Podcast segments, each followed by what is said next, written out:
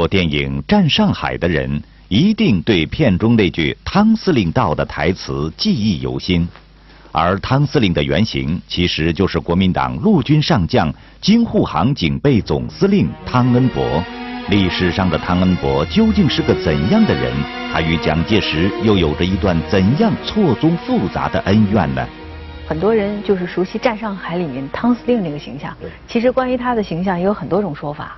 我们电影里面看到汤汤仁伯那个戎装笔挺、威风凛凛，实际上汤仁伯那个形象呢，他是一个个子不高，说是一米六五的样子，脸色有发黑的，比较黑的，有一个绰号叫汤黑头。我记得胡宗南是一米六五，汤恩伯也一米对，六五。蒋介石三大军事集团的三个首领个子都不高的，啊就是一个陈诚，嗯一个胡宗南，一个汤仁伯。汤仁伯经常这个骂陈诚骂陈矮子，实际上他自己个子也不高的。啊，他是那个形象是什么样子呢？穿那个一套这个几乎就像这个士兵服一样的，嗯是吧？那个服装呢是旧的，而且嗯戴上加上他这个军帽皮带，等于说他这个身上的服装颜色呢有灰的、绿的几种颜色。最主要给人家特征的，他一个是剃个光头，啊那是个士兵的头。另外呢，他这个裤腿，他们说中年不变的那个形象就是两根裤腿，一个裤腿就是包住脚跟，嗯。另一只裤腿的总是卷到膝盖，啊。就是给人家这个印象的，他就是跟那个士兵同甘共苦，所以人家说他一个是黑，又叫他火夫头，那个样子就像火夫头一样的。不作战的时候他也是这样的打扮。哎，对，他就是平时他比较注重士士兵训练，他下部队的时候比较多，哦。那么经常就是这样子。嗯。那么即使是有的时候开这个高层会议，嗯也是这个样子。他这个比较受到蒋介石重视，首先就从他这个形象开始。抗战时期，由于汤恩伯表现突出，他很快成为蒋介石军事集团的三大宠臣之一。这三个拥有军权的人分别是土木王陈诚、西北王胡宗南、中原王汤恩伯。值得一提的是，三人与蒋介石同为浙江人，但与前两位黄埔军校生不同的是，汤恩伯毕业于日本陆军士官学校。那么，不属于黄埔系的他，究竟是如何走进蒋介石的视线的呢？那据说他原先他是那个中央军校的一个教官，说是有一次那个蒋介石那是二八年的时候，蒋介石那个官邸呢离那个军校很近，说是有一天下雪，嗯。蒋介石那个早晨呢就是散步的时候看见那个中央军校的学生下雪天，一个黑个子，光这个膀子穿这个背心，带着这个学员在那里这个跑步，嗯。跑得浑身是汗，那么呃站下来，然后他就问兄弟们冷不冷啊？大家一想不冷，因为汤博士那个日本士官学校出来的，他这个对士兵的训练也是一种魔鬼训练法了。下雪天让大家穿这个背心跑路，所以这个蒋介石一下子就对这个人觉得很踏实。他而且因为过去很多教官他自己根本就不出操的了，呃蒋介石就记上这个人名了，嗯然后呢就一点点提拔起来了，后来是提拔的比较快的。之所以能够爬得这么快，除了依靠着自己是浙江跟老蒋有这样的一层对对对老乡关系之外，最重要的一个特性就是完完全全忠于老蒋，对，这是汤恩伯身上不可抹杀的一个特点。哎，对，我们经常通常讲蒋介石的三大军事集团，嗯。汤恩伯、胡宗南。陈诚和胡宗南。嗯。但是他比起这两个人有个过人之处，他就是不断的给蒋介石，他们叫手本，就是过去这个臣下给皇帝上密折上手本，嗯。他就是各种各样，他随时有什么体会，有什么建议。他要去超越军事范围，他不像胡宗南，比如说他是谈治军的问题，汤恩伯是政治、军事、经济、财政，包括这个思想，无所不谈。据说陈布雷让人传话给汤恩伯，你让我们多活几年了，因为他那个手本一上去，蒋介石一看好，要大家研究研究，商量怎么样的，所以他们看他那个手本，大家都看得头疼。所以七七事变的时候，他在士兵面前哭啊。啊啊啊！啊，还有就是曾经被蒋介石痛打，这都是表现出来他跟蒋介石之间的非常亲密的一种关系。所以我记得李宗仁在回忆中也曾经说过，汤恩伯是一个做作之人呐、哎，对对对哦，蛮会装腔作势。你包括像这种这个一个裤脚管卷到膝盖，一个裤脚管包住脚跟，始终这样子，一看就是装腔作势。嗯，好像没有必要啊。哎哎，就是作秀，是嗯吧？哎，但是这个东西呢，哎，蒋介石呢觉得很欣赏他，嗯觉得他是这个有这种，一方面从士兵讲起来你是同甘共苦，在士兵方面容易，因为士兵不是老有机会见到汤司令官的，嗯他今天下这个部队，明天下那个部队，大家觉得这个汤司令官跟我们同甘共苦。嗯那么从那个蒋介石看来，这个人有身先士卒、整个带单的这种态势了，哎，觉得这个将领们都要像这个样子就行，嗯不要好像挂几颗星那个那个样子是吧？哎，蒋介石蛮欣赏。凭借对蒋介石极尽阿谀奉承的本事，汤恩伯深得蒋介石的青睐。然而，一场孟良崮战役让蒋介石与汤恩伯之间的关系出现了裂痕。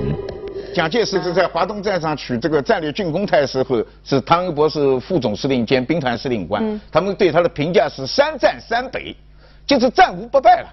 然后就是最要紧的就是把这个孟良崮战役，把蒋介石最心爱的这个七十七十四师给完蛋，就是刚才讲的这个蒋介石打他，就是这一次拿这个棍子就劈头盖脸的打他。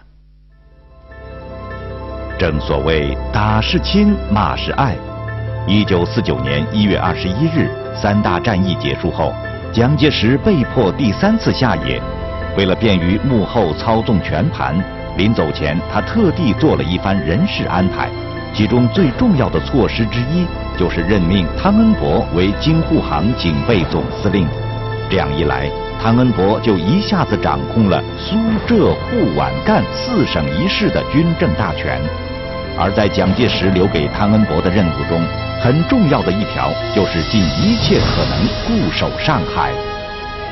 为什么上海还敢交给一个败将军呢？这个就是蒋介石他这个别人不放心啊。他这时候几个人，他三大军事集团，胡宗南现在胡在这个西北，蒋介石后来又把他放到西南，是吧？嗯。陈诚已经安排到台湾去帮蒋介石这个扎根去了。嗯。那么东南这个地方，特别是当时在打到这个华江这个防守的时候，那边华中是安排那个白崇禧了。嗯。那这些人如果是哎让白崇禧来放他这个东南，他肯定不放心。嗯。对不？他这时呢，毕竟要启用一个自己能够放心的人，就是呃军事素质倒是其次，首先是要听蒋介石的话，因为蒋介石在下野之前的安排。嗯。因为下野的话，如果安排别人的话，很可能就会。按照形式上，他要接受李宗仁的这个指挥操纵，但是蒋介石要一定要要一个人，别人的话不听，就光听蒋介石的话。这个时候，汤恩伯是绝对是一个最合适的人选。嗯，所以这次的就是，这倒是这个危急存亡自求，体现了这个蒋介石对汤恩伯的绝对信任。嗯，四十五万人马都交给他。这个是呃，所以这个事情后来蒋介石对他这个有看法，也是这样子。啊，他们是就要将汤恩伯对汤恩伯过去军事素质有个评价，嗯，就是战前安排有条有理，都是固若金汤。哎哎，就是这个打起仗来，他这个就是脑子兵败山倒，就是浆糊一团。嗯，这个打好仗以后总结起来又是头头是道。他这个是那这个是上海这个打是这样子。嗯，当时他这个守上海了。因为上海这个地方呢，过去这个以前抗战以前，这里就国民党就筑建了大量的国防工事。嗯。但是没想到这个日本人是从那个金山卫那边登陆，所以这些国防工事没派上用处。那么然后呢，等到日本人在这里经营到后期，就是太平洋战争爆发以后，那么美国参战以后，日本人特别是打到后两年不行的话，日本人是准备叫这个大陆作战。嗯。他要防止美国从东南沿海登陆，日本人。又在这里修固修筑了大量的永久性的公司。嗯，那么等到汤恩伯再来经营这里，从四八年的时候，汤恩伯当时专门成立了一个这个建筑委员会，就是专门研究，就是结合各方面的人才，嗯，再在这个公司上面加固。去这个公司不得了，据说当时这个碉堡就有五千多座。嗯，那么还有各种各样子母暗堡、障碍了什么。当时汤恩伯就是你刚才说的，要固若金汤。他绝对是蒋介石希望他打半年的，嗯，汤恩伯觉得这个这样子的防御了，绝对是可以打这个三五年。哎，不是，哎，他这个这个这是斯大林格勒第二，他当时安排的确实，他们就讲他有有条有理啊。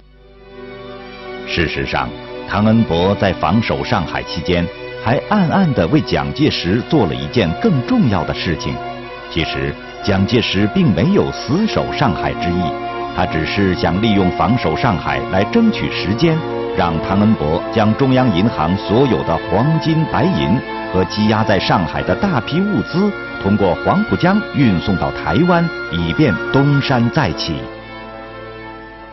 蒋介石从各地这个搜刮带来的黄金、银元和硬通货是吧，都是集中到上海的。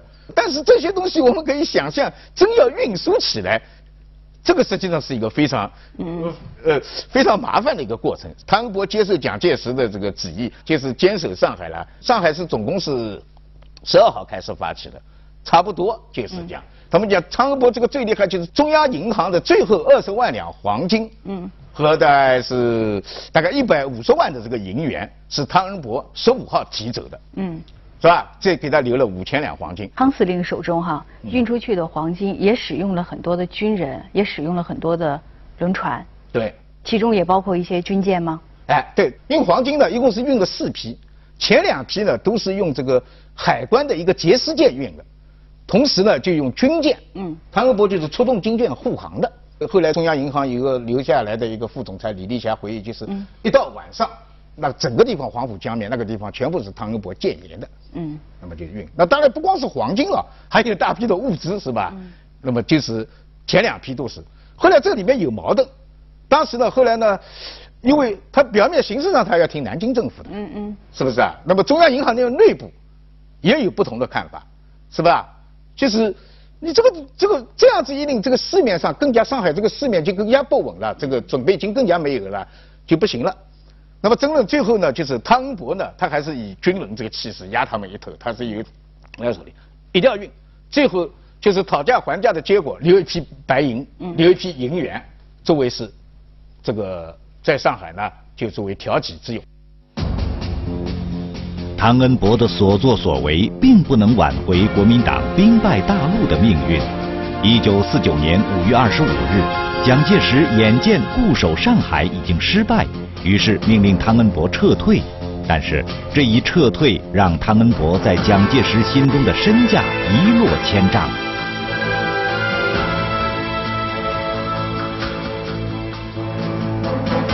一九四九年十月二十九日。汤恩伯飞抵台湾，蒋介石表面上赞赏他为台湾岛的拯救者，而背地里他却对陈诚说：“汤恩伯临战主退，殊失我望。”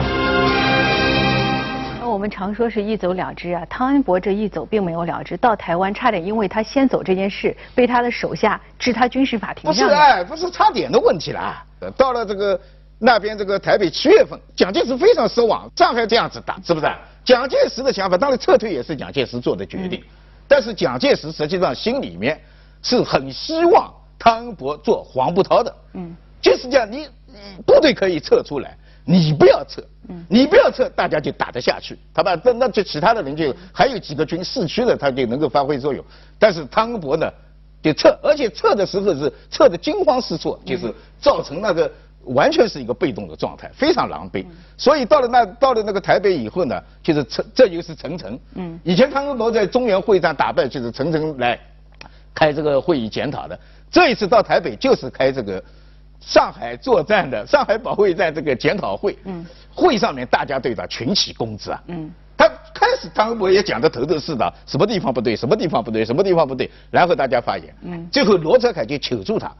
那么这个会议后来就总结的做总结的，层层的给汤恩伯面子。但是会议总结的时候呢，要吸取教训，今后这种司令长官为保命保财丢城失地，他说这个是要严惩不贷的。嗯。那么这个保命保财这四个字，很明显的就是冲着汤恩伯来。就是汤恩伯开开完会以后，这个发牢骚，他说这个就是陈海之就是冲着我来的。他说这个打仗这个就是这个国共战争打到现在是吧？多少比我这个失败的这个厉害的多了，都没有开过这个呃作战会议，为什么这个会议要开检讨？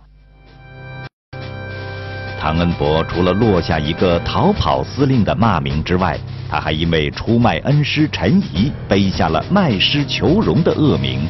一九四八年八月，当时任浙江省政府主席的陈仪策动汤恩伯起义的时候，他竟一面虚与周旋，一面向蒋介石告密，直接导致陈仪最后沦落魔掌。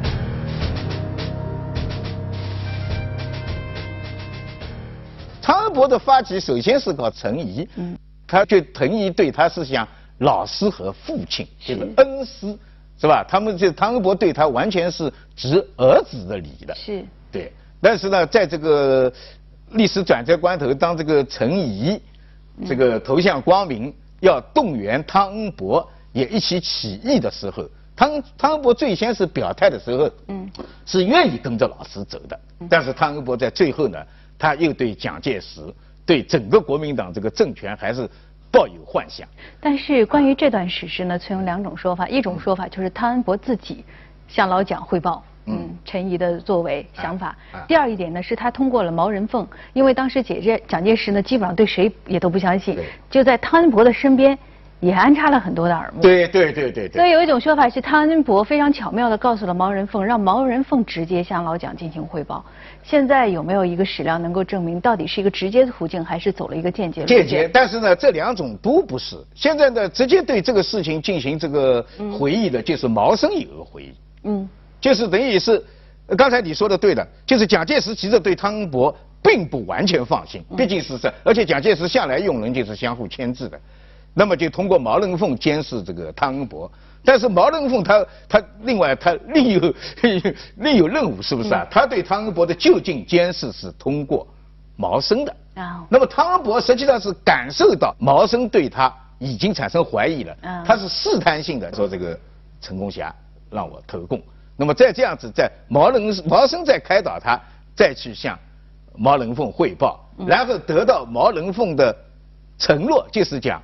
不杀，哎，你把陈毅卖出来，嗯，就是我们按照你的汤恩伯就是讲，把他这个浙江省政府主席撤掉，嗯，以后以软禁，由我奉养他颐养天年，嗯，就是从此让这个陈毅退出这个呃政治舞台，嗯，那么在这种情况下面，汤汤恩伯得到毛森和毛人凤的这个承诺以后，嗯，就是这样子，大义灭亲，哎哎哎，对，但是后来他们就讲。陈仪相当你的父亲，又是你的恩师，你这个出卖陈仪，怎么叫不义不孝？嗯，是不是啊？他说，但是我对蒋介石要忠，他说我忠孝不能两全。后来蒋介石也没有遵守承诺，还是把陈仪给杀了。哎，啊，汤恩伯虽然在家里再设灵堂表示忏悔，还被蒋介石给骂了。哎，被蒋介石发现了，蒋介石把他叫过来，他说，不许他呢。一九五零年，陈仪被判死刑。恩师的死让汤恩伯整日孤枕难眠，不久就病倒了。一九五四年六月二十九日，五十五岁的汤恩伯去世。六天后，即七月五日，蒋介石在台湾的一个演讲中，对他有一段绝妙的评价。台湾方面虽然也派出了军舰来迎接他的这个遗体，表面上看上去规格，这个他到底是一个上将，上将规格到位。但是蒋介石对他的这个总结，让我们看到汤恩伯真的应该是若在天之灵能够听到的话。哦，这个这个这个这一段话是抱骨鞭尸。但是就是汤恩伯死掉以后，大概六六天以后，哎，几天以后，就是蒋介石当时办这个，他们就是高级将官了，就是办一个高级的讲官班。那么蒋介石当时就在跟他们讲课，讲课的蒋介石讲话的时候，他就突然谈到汤恩伯，我也只是劝大家，对这个生死成败这一关，总要看得破、看得透才行。他说这个汤恩伯同志，他说死啊，距离他这个上海指挥上海保卫战，不过五年时间，他两千多天，哎，加起来两千天还不到。他说，蒋介石这个小算也算的，两千天还不到。他说：“照我个人的想法，汤伯假使是在上海保卫战决战阶段牺牲殉国，对他个人来讲是如何悲壮。他说：我想他弥留之际，回忆前程，懊悔感慨，报恨中天之情，一定是非常难过。啊，然后蒋介石轻轻的点一句，他说：哎，这个呢，这也就是我们应该通信。检讨和警惕的，这一下是这个是报股鞭尸啊！哎呦，下面他说高级讲官听了以后，一个个就是倒抽冷气啊，就是就是嫌你汤恩伯这五年都白活了。汤恩伯如此忠于老蒋，老蒋也曾经如此哎信任和提拔过汤恩伯，但是最终的这个评价就是汤恩伯一生命运的一个。对对对。